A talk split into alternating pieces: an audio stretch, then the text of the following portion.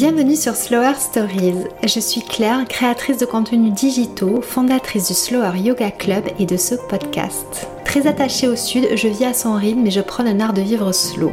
Le fil rouge des projets que j'entreprends, mon intention profonde de sensibiliser vers un mode de vie plus slow et de semer un peu de douceur autour de moi. Avec ce podcast, je souhaite, seule et avec mes invités, aborder sans tabou des sujets qui me tiennent particulièrement à cœur, comme la santé mentale, le bien-être et l'entrepreneuriat. Mais aussi vous transmettre l'envie de croire en vous et en vos projets, parce que nous sommes toutes légitimes. J'espère que vous serez inspirés, plus apaisés et reboostés par ces épisodes. J'espère que vous allez bien. Je suis très heureuse de vous retrouver aujourd'hui pour la rentrée du podcast après une pause estivale nécessaire pour me consacrer à la naissance d'un projet qui me tient à cœur, le lancement du Slower Yoga Club. Un safe place bienveillant et réconfortant pour vous aider à retrouver un quotidien plus doux et serein. Des rendez-vous de Slower Yoga qui est une pratique qui allie Ilin et Yoga Nidra, un club de parole, des conseils et des inspirations. Je suis très heureuse de partager ce projet avec vous. J'espère que votre rentrée se passe bien, que vous allez pouvoir garder les bénéfices des vacances que vous avez pris cet été le plus longtemps possible. Aujourd'hui est un épisode spécial rentrée. En fait, j'avais organisé sur Instagram un FAQ sur l'entrepreneuriat pour répondre aux différentes questions que vous vous posez. Et la première concerne mon parcours. Vous étiez curieux de savoir qu'est-ce que j'ai fait exactement pour en arriver là où j'en suis aujourd'hui. Donc j'ai obtenu une licence professionnelle en marketing, gestion et management que j'ai réalisée en alternance, donc je faisais mes études et en même temps j'étais dans une entreprise. Suite à ça, j'ai fait euh, différentes expériences dans des entreprises euh, dans ce domaine-là. Une première pause dans ma vie professionnelle m'a amené à candidater pour un poste bien différent de ce que j'avais fait précédemment. J'intègre les Gîtes de France en tant que chargée de développement label et c'est euh, avec cette expérience professionnelle que je découvre ce qui me nourrit profondément, à savoir la découverte, les rencontres, le beau, et le conseil et le suivi de projet. C'est de loin l'expérience en entreprise qui m'a le plus apporté, tant professionnellement qu'humainement. J'ai rencontré des personnes merveilleuses et j'ai fait ce job pendant 5 ans. 5 ans pendant lesquels je me suis épanouie. C'était vraiment très enrichissant et en fait, à l'issue de ces 5 ans, j'ai été débauchée pour euh, une grande entreprise, pour un poste en communication. Donc, c'est euh, quelque chose que j'avais pas forcément envisagé. C'est une expérience qui s'est pas passée exactement comme je l'aurais souhaité. Du coup, lors du premier confinement, alors que le contexte est plus incertain que jamais, je décide qu'il est grand temps que je mette fin à cette expérience professionnelle qui euh, vraiment euh, non seulement ne m'apportait rien, mais en plus euh, avait un impact énorme sur mon moral et sur mon énergie. Et c'est à ce moment-là donc que je décide de me créer le job idéal et de me lancer dans l'entrepreneuriat. C'était il y a trois ans maintenant et même si ben voilà, il y a des hauts et des bas, j'en parle de temps en temps, qu'il y a des périodes où je remets beaucoup de en question, que je doute, je n'ai aucun regret parce que j'aime profondément ce que je fais et j'aime la flexibilité que m'offre l'entrepreneuriat. On m'a également demandé quel était mon statut juridique. Donc je suis actuellement euh, auto-entrepreneur, donc en entreprise individuelle. Pour le moment, je, ce statut me correspond très bien, il convient à mon activité, donc je euh, compte rester pour le moment euh, sous ce statut. Troisième question, comment je trouve l'inspiration au quotidien? Alors c'est tout simple dans tout ce qui m'entoure, dans tout ce que j'ai l'occasion de lire, de voir, d'écouter et aussi lorsque je rencontre de nouvelles personnes, je pense que ça, ça fait partie des choses qui me nourrissent le plus. C'est pour ça que j'essaie d'organiser des sessions coworking avec euh, d'autres indépendantes parce que c'est vraiment euh, quelque chose dont j'ai besoin et qui, qui m'épanouit outre le fait que ça m'inspire et que ça me stimule. J'ai reçu une autre question qui découle un peu de celle-là. Comment je fais lorsque je n'ai plus d'inspiration et que je n'arrive plus à travailler? Alors ça, c'est quelque chose qui a été très difficile et très déstabilisant euh, au départ. Et, en fait, j'ai appris avec le temps à accepter de faire des pauses d'une ou plusieurs journées durant lesquelles je marche, je lis, euh, je fais tout ce qui me permet de vider un peu mon esprit et de faire en quelque sorte une sorte de reset, ouais. Je pense que ce qui fait partie des choses les plus difficiles, c'est de ne pas culpabiliser quand on est dans ces périodes. Ce que je faisais rapidement et que parfois j'ai euh, encore tendance à faire. Mais je me suis rendu compte que si je ne fais pas ça, en fait, je procrastine énormément et en fait, ça empire la situation.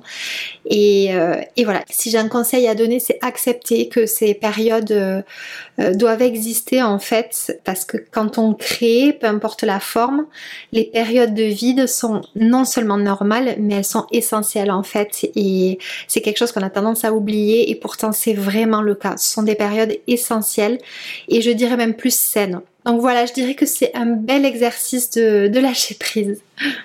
On m'a également demandé comment je réussis à canaliser mes idées quand elles partent dans tous les sens. Alors ça, c'est encore quelque chose avec euh, lequel j'ai du mal parce que j'ai vraiment, euh, j'en parlais il n'y a pas si longtemps sur Instagram, des pensées en arborescence, c'est-à-dire que je vais faire une tâche, euh, lire quelque chose, un mail, penser à quelque chose qui va me faire penser à autre chose.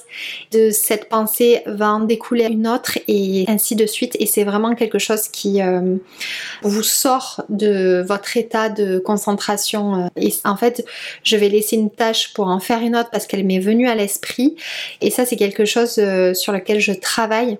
Ce qui m'aide en fait, c'est de poser ces idées sur le papier ou dans une note de mon téléphone, déjà pour qu'elles ne m'échappent pas, parce que je crois que si je passe de suite à l'action, c'est aussi par peur, voilà, que l'idée euh, m'échappe et que je ne puisse pas la retranscrire comme il se doit à un autre moment. Et c'est d'ailleurs une inquiétude qui est toujours un peu présente.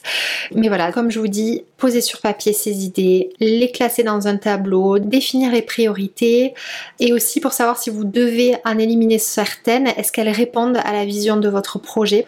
Est-ce qu'elles vont vous aider à avoir une vision plus claire?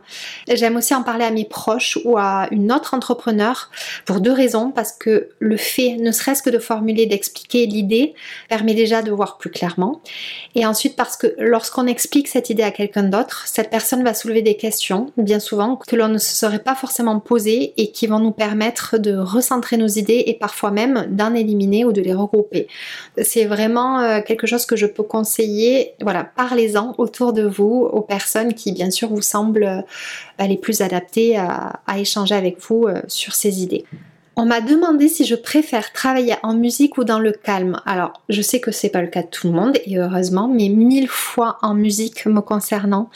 J'adore ça, ça me stimule, ça permet de me concentrer plus facilement et c'est très motivant pour moi. De la même manière, j'aime beaucoup travailler dans un café parce que les bruits de vie, les bruits ambiants euh, m'inspirent beaucoup et pareil me permettent d'être focus. Donc voilà, c'est quelque chose qui est important pour moi. J'ai également reçu une question comment je gère la création de contenu sur les réseaux sociaux, donc tout ce qui concerne préparation, planification. Euh. Pour mon compte Claire Mondré, à part lorsque j'ai des collaborations bien sûr, tout ce que je partage est très spontané parce que c'est issu en fait de mon quotidien, donc de tout ce qui m'inspire chaque jour. Donc dans le meilleur des cas, je programme mes posts à J-2, J-1 ce qui est quand même relativement rare. Je les fais voilà, souvent à J-1, donc la veille pour le lendemain. Par contre, concernant les stories, elles sont jamais préparées à l'avance. Euh, toujours pareil, hein, bien sûr, lorsqu'on sort des collaborations, c'est vraiment du 100% spontané. C'est bien et pas bien dans le sens où euh, j'aime en fait cette spontanéité, cette authenticité, elle fait partie de ma personnalité, mais euh, c'est assez, voire un peu trop sport par moment parce que c'est hyper euh, énergivore. Et euh, au final euh, ben, je suis jamais déchargée de, de, ça en fait. Et parfois il m'arrive de me dire mince mais qu'est-ce que je vais poster demain? Parce que je tiens à poster tous les jours. Ça aussi c'est quelque chose sur lequel je dois travailler mais c'est en fait je le fais pour moi je le fais pour ma communauté et et c'est voilà quelque chose qui m'anime profondément de, poster chaque jour, alors que je sais que c'est pas forcément euh, utile, mais comme je n'ai jamais rien fait euh, pour aller euh, dans le sens de l'algorithme, d'ailleurs je sais même pas comment il fonctionne puisqu'il est assez incompréhensible. Mais voilà, on en revient toujours à la spontanéité, j'aime ça en fait, et, et, du coup je me limite pas là-dessus. Mais voilà, ça reste quand même quelque chose de parfois lourd au quotidien. Voilà, je vous explique pourquoi je, je le fais. Je me l'impose pas. Il m'arrive le week-end de ne pas poster, mais c'est vrai qu'en semaine, j'adore ça. C'est un rendez-vous euh, auquel je tiens. Pour le compte Instagram du podcast, c'est plus facile pour moi de programmer avec plusieurs jours d'avance parce que là, bien évidemment, ça gravite autour des épisodes qui ont été publiés ou de ceux qui vont être publiés. Donc, c'est plus facile euh, dans tous les cas de me poser une demi-journée et de programmer plusieurs posts à l'avance sur différents thèmes euh, parce que c'est une activité qui est euh, vraiment centrée sur un sujet. Je ne sais pas si je suis claire, mais, mais voilà, c'est beaucoup plus clair pour moi parce que c'est cadré en fait. J'ai par contre des progrès à faire concernant l'organisation, l'anticipation de, la gestion de mes autres comptes parce que euh, j'ai trois comptes du coup, celui de Claire Mondré, celui du podcast et celui qui est désormais dédié à mon nouveau projet, donc le Slower Yoga Club. Et ça fait quand même beaucoup de comptes. Donc c'est une de mes résolutions de cette année, c'est vraiment de consacrer des plages horaires à la création de contenu pour le compte du podcast et de mon autre activité de yoga. Parce que c'est plus facile, une fois de plus, comme je le disais, ce sont des activités qui sont sur euh, le même thème et du coup plus facile d'anticiper. Si j'ai quelques tips d'ailleurs à vous transmettre concernant les outils qui m'aident euh, justement dans la création de contenu, donc j'utilise un rétro-planning que j'ai créé sur Google Drive. J'ai également sur euh, Notion dont je parle souvent plusieurs euh, tableaux qui me permettent de gérer ma création de contenu. Il y a un tableau qui est consacré en fait à la création de contenu lié à mes collaborations. J'ai également un autre tableau où je note toutes mes idées de création de contenu et du coup le suivi, si je les ai faites, si c'est à faire, euh, je vais y mettre des annotations, enfin voilà. Ce sont des outils qui m'aident beaucoup et j'ai également euh, une note dans mon téléphone, euh, boîte à idées, où je note un peu tout ce qui me passe par la tête et ça me permet vraiment d'avoir des idées et ça me permet vraiment de piocher dedans les jours où je manque d'idées. Et enfin pour programmer mes posts, j'utilise tout simplement la fonctionnalité native dans Instagram dont j'ai accès sur tous mes comptes et qui fonctionne très bien. Et j'ai hâte parce que je crois qu'ils évoquaient la possibilité de programmer les stories. Alors il me semble que c'est possible sur l'ordinateur donc en passant par l'application Meta. Mais ce n'est toujours pas le cas sur Instagram version mobile. Donc j'espère que ce sera bientôt le cas parce que pouvoir euh, programmer ces stories c'est quand même euh, bien chouette et bien libérateur donc voilà, j'espère avoir répondu euh, globalement à la question. J'espère aussi ne pas avoir été trop brouillon, mais si vous en avez d'autres, n'hésitez surtout pas à me contacter euh, sur mon compte Instagram.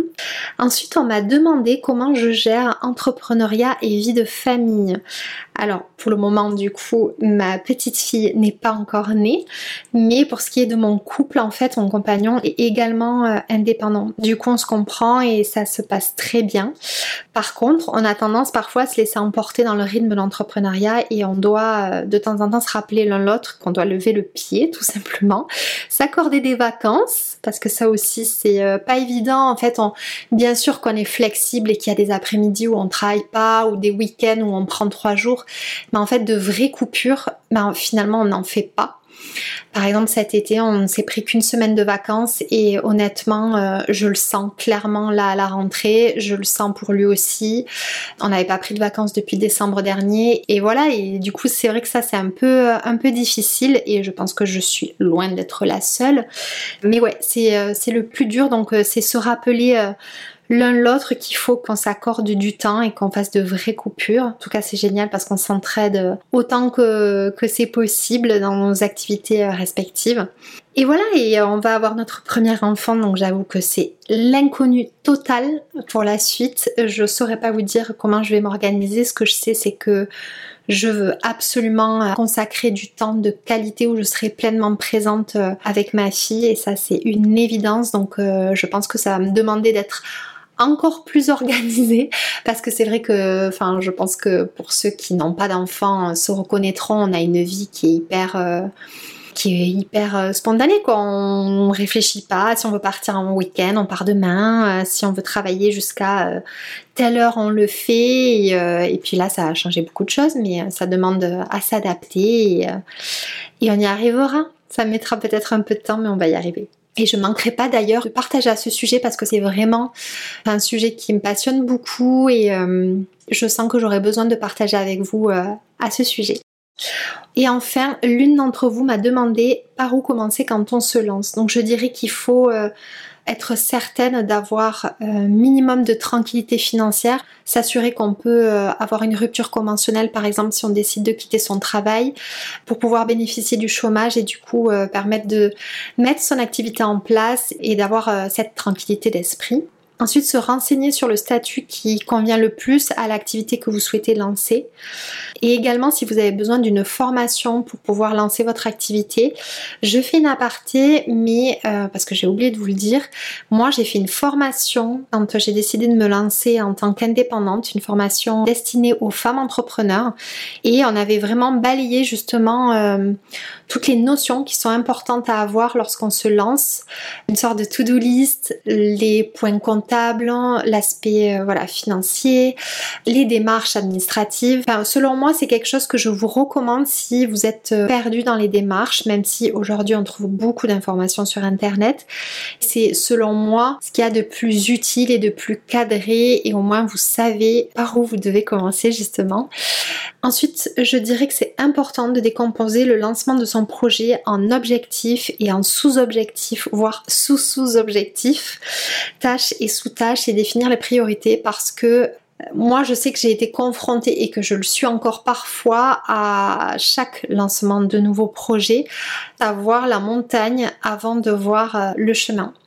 C'est pas que je me noie vite, mais je peux vite me décourager en, travaillant seule. C'est pas évident de, garder euh, toujours la motivation. D'ailleurs, je pense que c'est impossible et que ça fait partie du jeu. On a tendance à voir en fait euh, la, tonne de, de, tâches et de travail qu'il y a pour arriver là où on veut arriver. Donc c'est important, je pense, de vraiment de décomposer le plus possible son projet et de prendre une tâche après l'autre plutôt que de voir le projet dans sa globalité. Même si bien sûr cela n'empêche pas du tout d'avoir une euh, de son projet, mais en tout cas, voilà, de se fixer des petits objectifs, euh, comme on dit, un pas après l'autre. Ça marche pour beaucoup de choses dans la vie. Pour ne pas se laisser envahir par euh, un tsunami, je pense que c'est important de prendre une tâche après l'autre.